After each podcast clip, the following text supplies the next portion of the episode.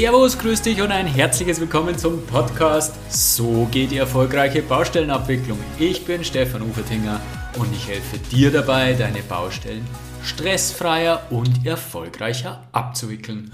Und auch mich total, dass du wieder dabei bist. Wir haben heute den zweiten Teil des Interviews zum Thema Bauzinsen und Verzugszinsen. Letztes Mal haben wir die Grundlagen etwas gelegt und haben mal geschaut, um was denn überhaupt geht. Und heute steigen wir voll in die Praxis ein. Zum Beispiel werden wir spannende Ansicht der Juristen zum Thema Akonto bekommen. Äh, natürlich geht es auch wieder sehr tief äh, zu Details bezüglich der Bauzinsen und zu den Verzugszinsen. Und es kommt wieder einmal ganz, ganz deutlich heraus, hey, wir als AG-Vertreter, wir müssen unsere Hausaufgaben machen, um einfach unnötige Mehrkosten zu vermeiden. Auch heute wieder habe ich die absoluten Top-Experten zu diesem Thema gewinnen können. Äh, Thomas Andal und Michael Müller stehen mir Rede und Antwort und jetzt wünsche ich dir viel Spaß bei dem spannenden Interview.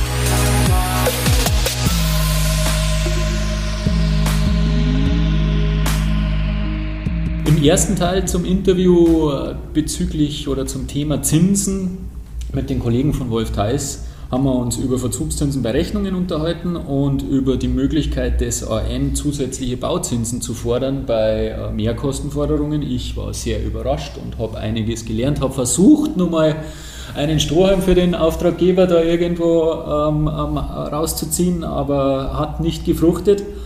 Äh, Im zweiten Teil äh, des Interviews Schauen wir uns die Verzugszinsen bei Mehrkostenforderungen an, was ist da zu beachten? Und natürlich, was mich als äh, verlängerter Arm des AG und äh, über Mitarbeiter besonders interessiert, was haben wir da für, für, für Verantwortungen im Hinblick auf die MKF-Prüfung, auf die Abwicklung der Prüfung wir haben es äh, beim, beim Thema ähm, Verfristung eben zum Schluss, wo wir, die, wo, wir den, wo wir das Wespennest angestochen haben, haben wir eben genau das Thema schon in die Richtung angesprochen und da wollen wir jetzt äh, nur ins Detail gehen. Ich freue mich total, dass ihr wieder da seid, äh, Thomas und äh, Michael. Nochmal ganz kurze Vorstellung. Äh, die beiden sind von Wolf Theiss Anwälte, eine große Anwaltskanzlei, europaweit tätig, haben in Österreich die größte Baurechtsabteilung mit sage und schreibe neun Juristen, die sich ausschließlich mit Baurecht befassen. Ihr zwei seid top ausgebildet, wir haben es jetzt schon mehrfach gesagt. Äh, euch hat nicht ein Studiengang gereicht, sondern ihr habt es nur einen draufgesetzt. Äh, beide, du ein Bauingenieur Thomas und du äh, die Wirtschaftswissenschaften. Gehen wir ins Thema. Ähm, Grundsätzlich ist es ja so, dass, wir haben es eh im ersten Teil gesagt, Verzugszinsen fallen an ab dem Zeitpunkt der Fälligkeit der Rechnung, was bedeutet, es muss eine Forderung geben, oder die in Rechnung gestellt wird, die hat eine bestimmte Fälligkeit und nach Ablauf dieser Fälligkeit gibt es Verzugszinsen. Jetzt denkt mir ich, äh, solange eine MKF nicht eingereicht ist, kann es auch keine Verzugszinsen geben, oder? Ist Richtig. das korrekt? Richtig korrekt. Solange keine Forderung aufgestellt wurde, kann es keine Verzugszinsen geben und das haben wir im ersten Teil eben gehabt. Dadurch verschiebt sich dieser Schnittpunkt zwischen Bauzinsen und Verzugszinsen nach hinten. Genau, mhm. weil wenn ich keine Forderung eingereicht habe, kann ich sie auch nicht verrechnen. Infolgedessen kann die Forderung auch nicht fällig werden und es können keine Verzugszinsen anfallen. Genau, weil es einfach, es gibt de facto genau. einfach keine Abrechnungsgrundlage genau. mangels äh, aufgestellter Forderung. Jetzt kommen wir eben zu diesem Prozess, wie eine MKF abzuarbeiten ist. Äh, die 2110 äh, gibt diesbezüglich wenig her. Die 2118, nach der eben Großprojekte äh, im Infrastrukturbereich oder auch andere Großprojekte abgewickelt werden, regelt das etwas genauer. Ebenso wie bei der Einreichung, bei der Vorlage der Höhe nach, sagt sie, auch wir als Auftraggeber haben gewisse Pflichten. Wir sollen das Ding bitte schön innerhalb von drei Monaten geprüft haben. Ähm, jetzt stellt sich mir die Frage, ab wann, was heißt das, diese Prüffrist von drei Monaten denn eigentlich genau? Ähm, muss diese MKF dann beauftragt sein? Muss sie mit dem AN abgestimmt sein? Ähm, muss, er, muss der, der, Schlussbrief bei ihm eingelangt sein? Und ab wann ist er dann berechtigt, die Forderung zu stellen? Und geht diese Maschinerie der, der, der, der Verzugszinsen dann in weiterer Folge los? Ja. Also ich glaube, ganz, ganz einfach runtergebrochen wir haben das Wort Prüfung oder ist zu prüfen drinnen stehen. Ähm, damit sagen, beschränkt sich es auch auf die Prüfung. Das ist die Verpflichtung des Auftraggebers. Es geht nicht um eine einvernehmliche Abstimmung, es geht nicht um irgendwelche eine formale Beauftragung, es geht um die Prüfung mhm. dessen, was am Tisch liegt. Mhm. Das heißt, der Auftragnehmer hat seine MKF angemeldet, hat sich der, der Höhe nach vorgelegt ähm, und der Auftraggeber hat diese dann Klammer auf einseitig, Klammer geschlossen, zu prüfen und dem äh, Auftragnehmer das Prüfergebnis mitzuteilen. Das ist die Verpflichtung, auch rein aus dem Wortlaut heraus, ähm, die, da, die den Auftraggeber in, bei der Prüfung von Mehrkostenforderungen trifft. That's it. Das auf der einen Seite und auf der anderen Seite, wenn ich eine Mehrkostenforderung einreiche, hat der Auftraggeber unter Umständen eben drei Monate Zeit, die Mehrkostenforderung zu prüfen aber als Auftragnehmer muss ich nicht drei Monate warten, bis ich die Mehrkostenforderung auch in Rechnung stelle. Das heißt, wenn ich beispielsweise eine Mehrkostenforderung im Mitte März der, Vor der Höhe nach vorlege, kann ich sie bereits in die Teilrechnung aufnehmen vom März des jeweiligen Jahres. Auch wenn die Prüfung vielleicht erst noch nicht mal begonnen hat, ja, kann ich die Leistungen bereits verrechnen, weswegen schon früher Verzugszinsen anfallen können. In der Praxis wissen wir eh, wie es ist wartet man häufig zu, man, man hofft halt doch, dass man quasi dass ein besseres Ergebnis wird bei der MKF-Prüfung, wenn man nicht die volle Tour fährt, aber wirtschaftlich betrachtet wäre es natürlich sinnvoll. Machen wir ja, bei der Schlussrechnung ist das zum Beispiel gängige Praxis, weil es oftmals sein kann, dass man eben ein paar MKFs einfach noch nicht abarbeiten konnte. Und da bleibt einem nichts anderes übrig, wie den vollen Forderungsbetrag in die Schlussrechnung mit aufzunehmen, weil danach hat man einfach keine Möglichkeit mehr. Aber, du, aber du sagst, bei der Schlussrechnung, das Projekt geht vielleicht über mehrere Jahre ja. ähm, und wenn der Auftragnehmer MKFs, die er bereits gelegt hat, ja, nicht in eine, eine, in eine Teilrechnung aufnimmt, sondern wir da auch keine Verzugszinsen dafür geltend machen können. Das ist das, das, was man gerne immer sieht. Man will natürlich jetzt dem Auftraggeber nicht auf die Füße steigen und sozusagen eben Mehrkostenforderungen legen und sofort verrechnen, aber macht es der Auftragnehmer nicht und verrechnet das Ganze nicht, sondern erst vielleicht erst in der Schlussrechnung fallen ihm vielleicht oder entgehen ihm vielleicht Verzugszinsen über drei, vier Jahre, weil die MK vielleicht schon viel früher hätte gelegt werden können und man hat halt keine Einigung gefunden. Soll ja schon mal vorgekommen sein, dass sich das ein bisschen länger hinzieht und dementsprechend ähm, ist das auch hierzu abzugrenzen. Ähm, und jeder Auftragnehmer ist gut beraten, das möglichst bald zu verrechnen. Also spätestens, wenn diese drei, Monat äh, diese drei Monatsprüffrist abgelaufen ist, die da eben Auftraggeber, oder jetzt nur mehr zwei Monate, zur Verfügung stand, äh, stehen, ähm, da, spätestens da zu verrechnen.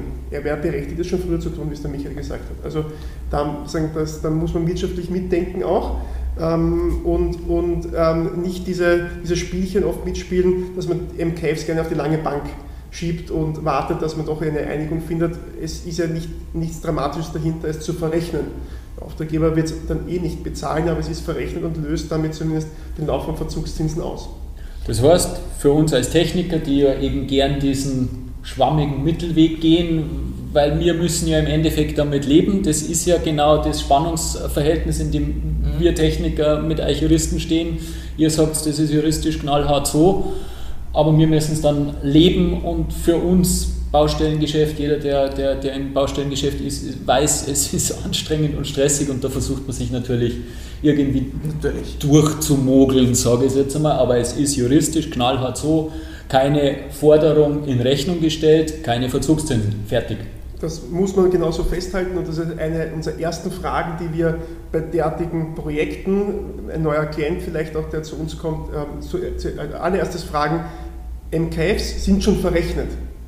Und dann kommt sehr oft zurück und das ist auch einer, einer dieser Mythen, die vielleicht in der Bauwirtschaft sich so, so, so tummeln, ähm, ne, haben wir ja noch nicht abgestimmt. Mhm, ich mhm. darf sie noch gar nicht mhm. verrechnen. Ja, ja, stimmt, das, ja. das ja, ist sozusagen dieses, ah, ich darf nur in die Rechnung reinnehmen, was einvernehmlich mhm. festgestellt ist, ähm, weil das kennen wir vom Kolladieren mit den Mengen, ich darf nur das reinpacken, ja? A, B-Rechnung und so weiter. Das, das hat sich so ein bisschen so in, in, die, in, die, in die Kultur hineingeschummelt in der Bauwirtschaft, aber wie gesagt, das hast du gesagt, juristisch muss man knallhart sagen, ähm, Rechnung ist etwas Einseitiges. Das ist eine Willensmitteilung an den anderen gegenüber, ich hätte gerne Geld von dir. Ja, und zwar in der Höhe, weil ich, weil ich mich berechtigt fühle, das ähm, ähm, zu fordern. Mhm. Ähm, und das genügt damit, dass Verzugszinsen zu laufen beginnen. Steht die Forderung am Ende dann nicht zu, Das. Dann gibt es auch keine Verzugszinsen ja, dafür, ja, völlig klar. Nur steht sie zu in voller Höhe oder zum Teil, habe ich zumindest das, das, den Vorteil als Auftragnehmer, ich habe zwar Ewigkeiten gewartet auf das Geld, aber bekomme dann vielleicht noch einen, nur einen Teil davon, aber on top vielleicht noch ein bisschen Die, Verzugszinsen. Und, den Schaden ersetzt. Und damit sozusagen ist dieses, das kommt bei uns als allererstes immer die Frage, MKFs sind gelegt, ja gut, sind sie auch schon verrechnet mhm, mhm. und da hörst du hörst sehr, sehr oft, ähm, nein. Wir sind uns ja nicht einig geworden. Genau. Mhm. Und das ist deswegen auch essentiell, weil häufig sind Verzugszinsen die einzige Möglichkeit für den Auftragnehmer, dass er den gesamten Prozess etwas beschleunigt. Das heißt, dass Mehrkostenforderungen überhaupt geprüft okay, werden. Okay, als Druckmittel sozusagen. Genau, und dass es dann vielleicht auch zu irgendeiner Einigung kommt, weil wenn der Auftraggeber sowieso nur 50 mhm. zahlen muss, ob es jetzt zahlt oder in zwei Jahren, ist ihm vielleicht egal. Die Forderung ist der Höhe nach immer gleich. Verstehe. Aber wenn er zusätzlich noch Verzugszinsen zahlen muss, ist die Motivation, die 50 früher zu zahlen, natürlich deutlich größer. Und was man auch nicht ganz außer Acht lassen sollte, wenn man die Forderungen nicht verrechnet, bekommt man einerseits nicht einmal, also bekommt man keine Verzugszinsen, zusätzlich bekommt man für den Fall, dass es hart auf hart kommt und dass diese Forderung eingeklagt werden muss, auch keine Zinseszinsen. Das heißt, es gibt auf die Verzugszinsen von eh bereits derzeit 8,58% per anno auch noch 4% Zinseszinsen darauf. Das heißt, man verliert nicht nur mhm. Verzugszinsen, sondern auch noch Zinseszinsen, wenn man Forderungen nicht verrechnet. Okay. War ein klarer Appell für alle Auftragnehmer, die vielleicht auch zuhören. Ähm, bitte in Rechnung stellen, gefällt uns als Auftraggeber natürlich nicht so. Es gibt auch vielfach in den Vertragsverträgen äh, äh, äh, die Regelung, dass nur abgestimmte Themen in, in die Rechnung hineingenommen werden dürfen.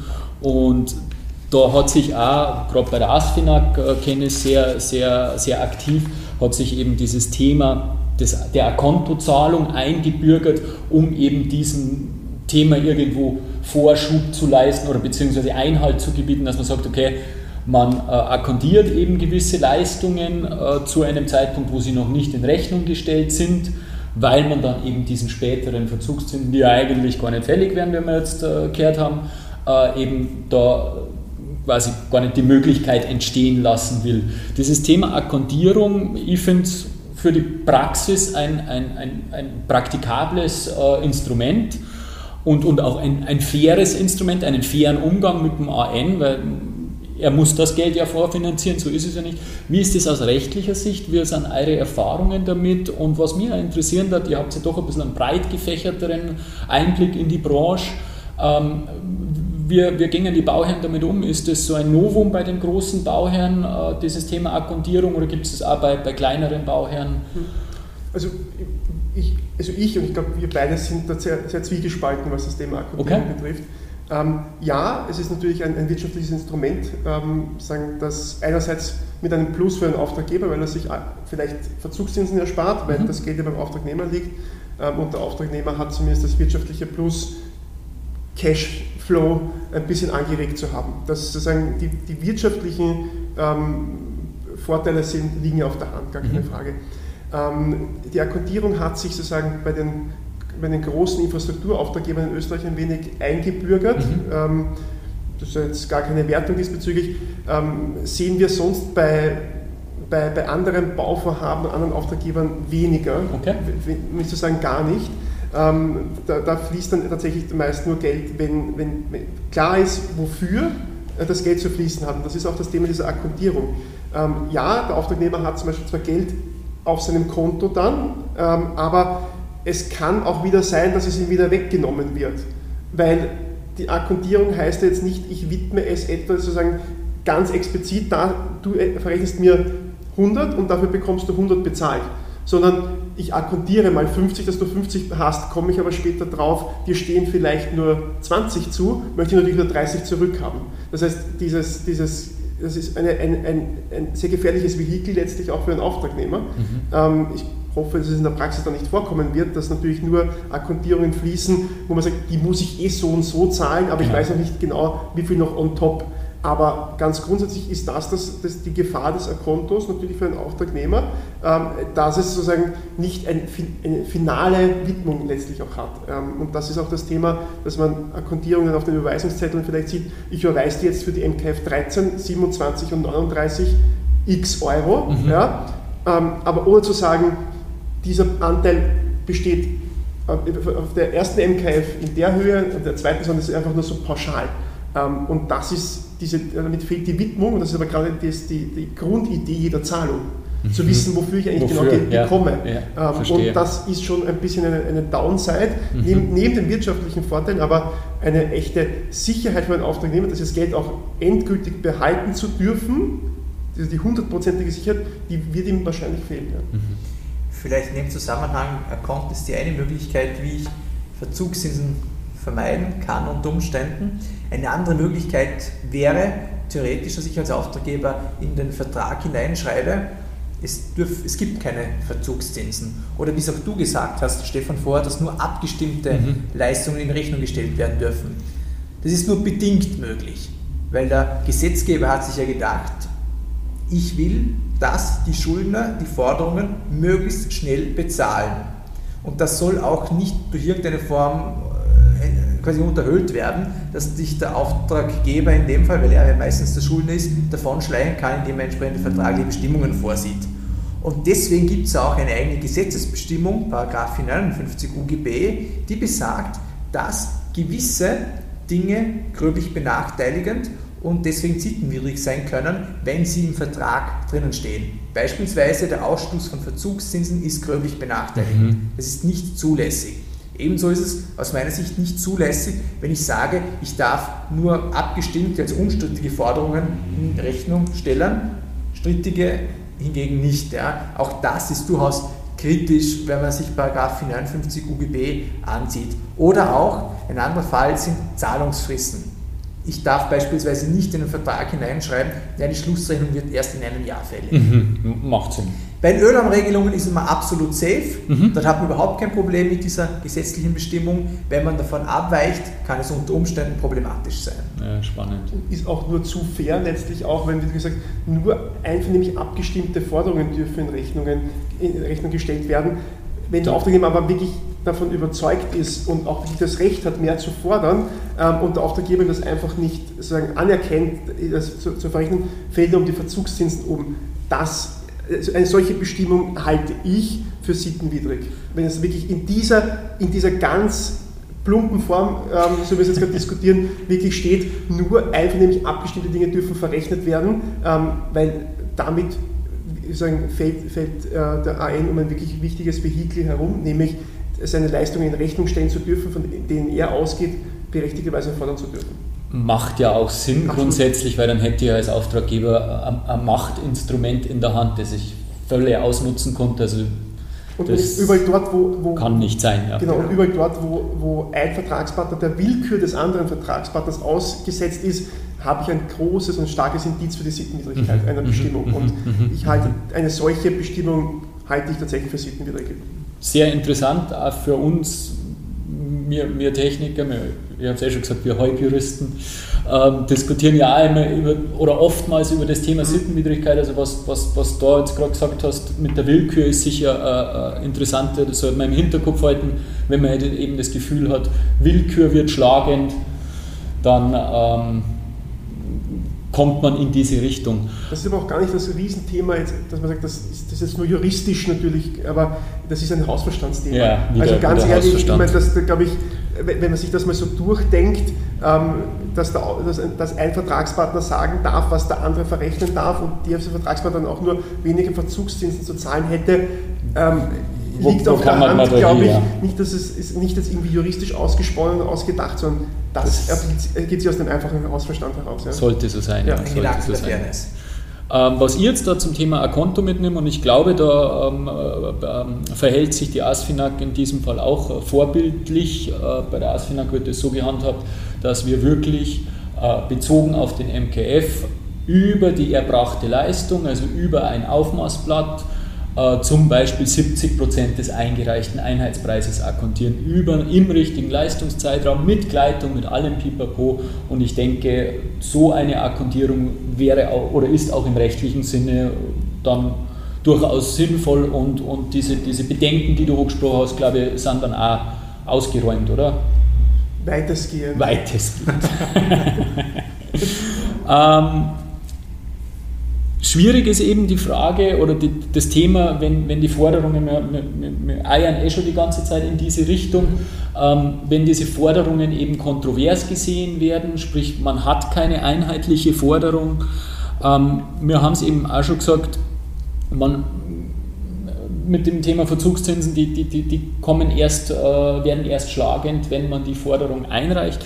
Ähm, was ist zum Beispiel, wenn man sich im Laufe zäher Verhandlungen irgendwie dann doch einigt und ähm, es werden 50.000 Euro mehr bezahlt, als man ursprünglich mal akkontiert hat. Also ich bin immer nur gedanklich beim Thema Akkontiert, Akkontierung. Dann hat man auf die 50.000 Euro, weil man sie ja nicht in Rechnung gestellt hat, wiederum keine Verzugs-, also keinen Anspruch auf Verzugszinsen, oder? Wenn man sie nicht in Rechnung gestellt wenn, also, hat. Aber wenn der Auftragnehmer jetzt beispielsweise 150.000 Euro, man Mama 200.000 Euro ja. in Rechnung stellt äh, und dann stellt sich im Zuge der MKF-Prüfung heraus, mir stehen 150.000 Euro zu, der Auftraggeber aber hat nur 100.000 Euro akkontiert, bekommt der Auftragnehmer selbstverständlich auch für die Differenz von 100 auf 150.000 Euro, also für die 50.000 Euro Verzugszinsen.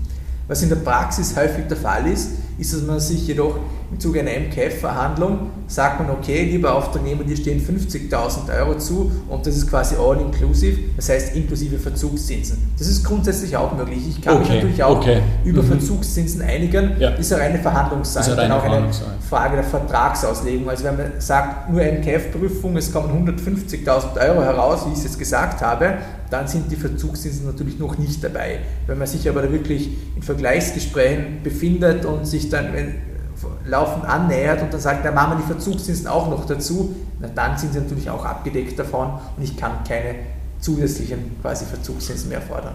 Also es steht und fällt, fällt mit dieser äh, Stellung der Forderung über, über, die, über, die, über die Abrechnung, über die Verrechnung.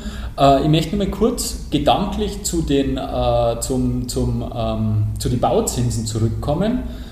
Ähm, wir haben ja vorher gesagt, dass dieser, dieser Schnittpunkt zwischen Bauzinsen und Verzugszinsen die Fälligkeit ist.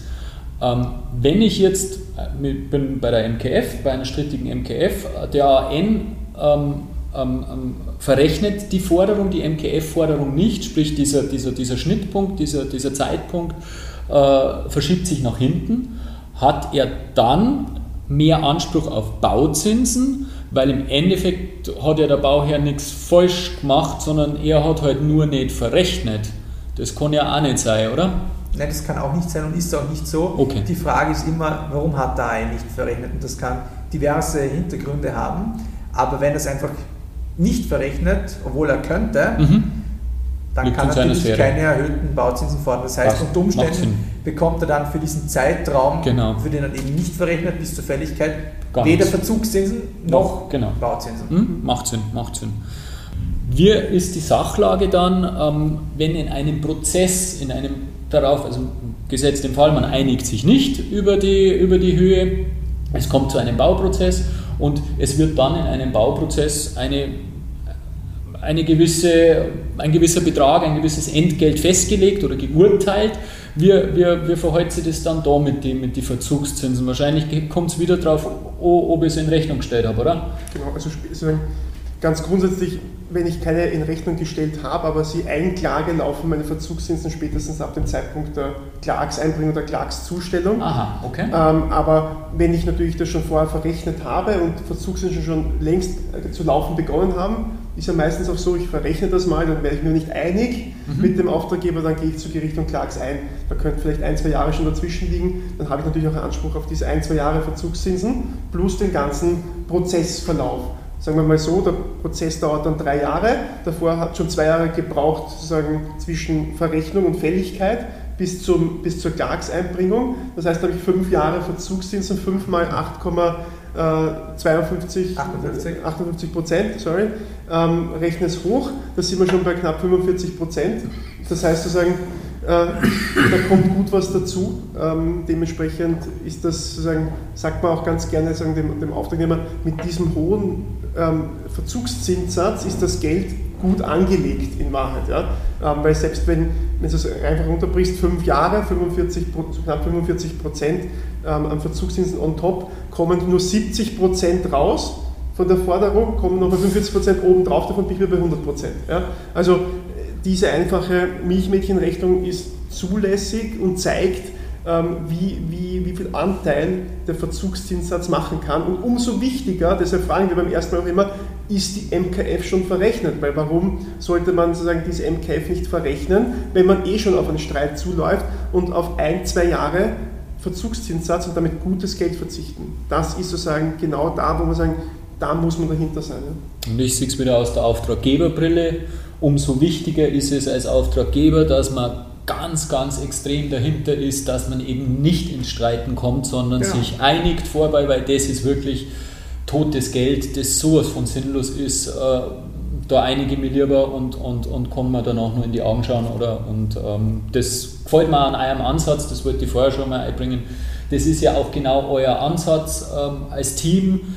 Äh, ihr wollt nicht in, in einen Prozess hinein, sondern ihr versucht eben frühzeitig äh, im Bauvorhaben begleitend den AN zu unterstützen, sodass es eben gar nicht so weit kommt. Ihr, ihr tretet auch sehr oft im Hintergrund auf, dass der Bauherr oft gar nichts mitkriegt, dass, dass Juristen eingeschaltet sind und das finde ich persönlich sehr sympathisch, also nicht das im Hintergrund seid, sondern grundsätzlich den Ansatz finde ich sehr sympathisch, weil das eben auch genau mein Ansatz ist, dass man schauen sollte, dass mit der Schlussrechnung das ganze Thema erledigt ist. Ja. Ähm, für mich natürlich sehr äh, wesentlich in dem Zusammenhang ist, was kann da für mich als MKF und Rechnungsprüfer auf äh, zukommen, bin ich, kann ich als Öber, wenn ich aus Fahrlässigkeit meine Rechnung nicht prüfe, schadenersatzpflichtig werden und kann ähm, der AG die Verzugszinsen, die er dann zahlen muss, an mich durchstellen. Kurze, ist, kurze Antwort, ja. ja. Also wäre, wäre denkbar, ähm, ist dann ein normaler Schadenersatzprozz, oder? Also diese, diese Schritte, die wir eh kennen, äh, Schaden muss eintreten, Kausalität, Rechtswidrigkeit, schuldhaftes Verhalten, oder? Genau. Und ähm, also es ist auch für uns durchaus in dem Zusammenhang ähm, wiederum das Thema Hausaufgaben machen, zu wissen, was darf ich tun, was darf ich nicht. Du hast das schon mal im Zusammenhang mit der Rechnung angesprochen. Ich darf nicht einfach eine Rechnung zurückstellen und sagen, interessiert mich nicht. Es ist zu prüfen und nur die Teile, die wirklich äh, nicht prüfbar sind, die kann ich zurückstellen. Der Rest, die Fälligkeit läuft durch. Äh, ganz, ganz wichtige Themen für uns eben äh, und eben in dem Zusammenhang auch wirklich rechtlicher so, wenn ich mir da was zu Schulden kommen lasse, dann geht es in die äh, in den Schadenersatz hinein. Ja, absolut. Wunderbar, kein schönes Schlusswort für mich als, als Auftraggebervertreter oder als Über, aber umso wichtiger für, für, für euch, äh, alle da, die zuhören, macht eure Hausaufgaben und schaut, dass euch da nichts zu Schulden kommen lasst. Mit diesem äh, Satz möchte ich das Interview beenden. Ich habe, äh, also Thema Zinsen, wie gesagt, äh, bin ich ein ziemliches Knockerbatzel gewesen, wie man in Bayern so schön sagt. Ähm, jetzt nimmer und äh, alle Zuhörer, wenn es brav aufpasst haben, sind es jetzt auch nicht mehr. Danke vielmals, dass ihr das Fachwissen mit uns gerne. geteilt habt. Sehr gerne. Hat sehr viel Spaß gemacht und wir finden sicher nur ein Thema, wenn ihr euch nur mal die Zeit nehmt, ja. wo wir uns mit zusammensetzen. Wirklich viel Spaß gemacht. Wir freuen uns auf eine Wiederholung unbedingt. Vielen Dank für die Einladung. Ja, ja vielen Dank für die Zeit. Ja, ich hoffe, dass dir deine Verantwortung bezüglich Rechnungsprüfung und vor allem auch MKF-Prüfung vollends bewusst worden ist durch die Themen, die wir heute besprochen haben und damit du bei der MKF-Prüfung zukünftig flotter vorankommst, hol dir doch meinen Anti-Claim-Management-Kit. Den, den Link dazu, den findest du in die Show Notes und jetzt freue ich mich schon auf das nächste Mal mit dir. Dein Stefan Uferdinger.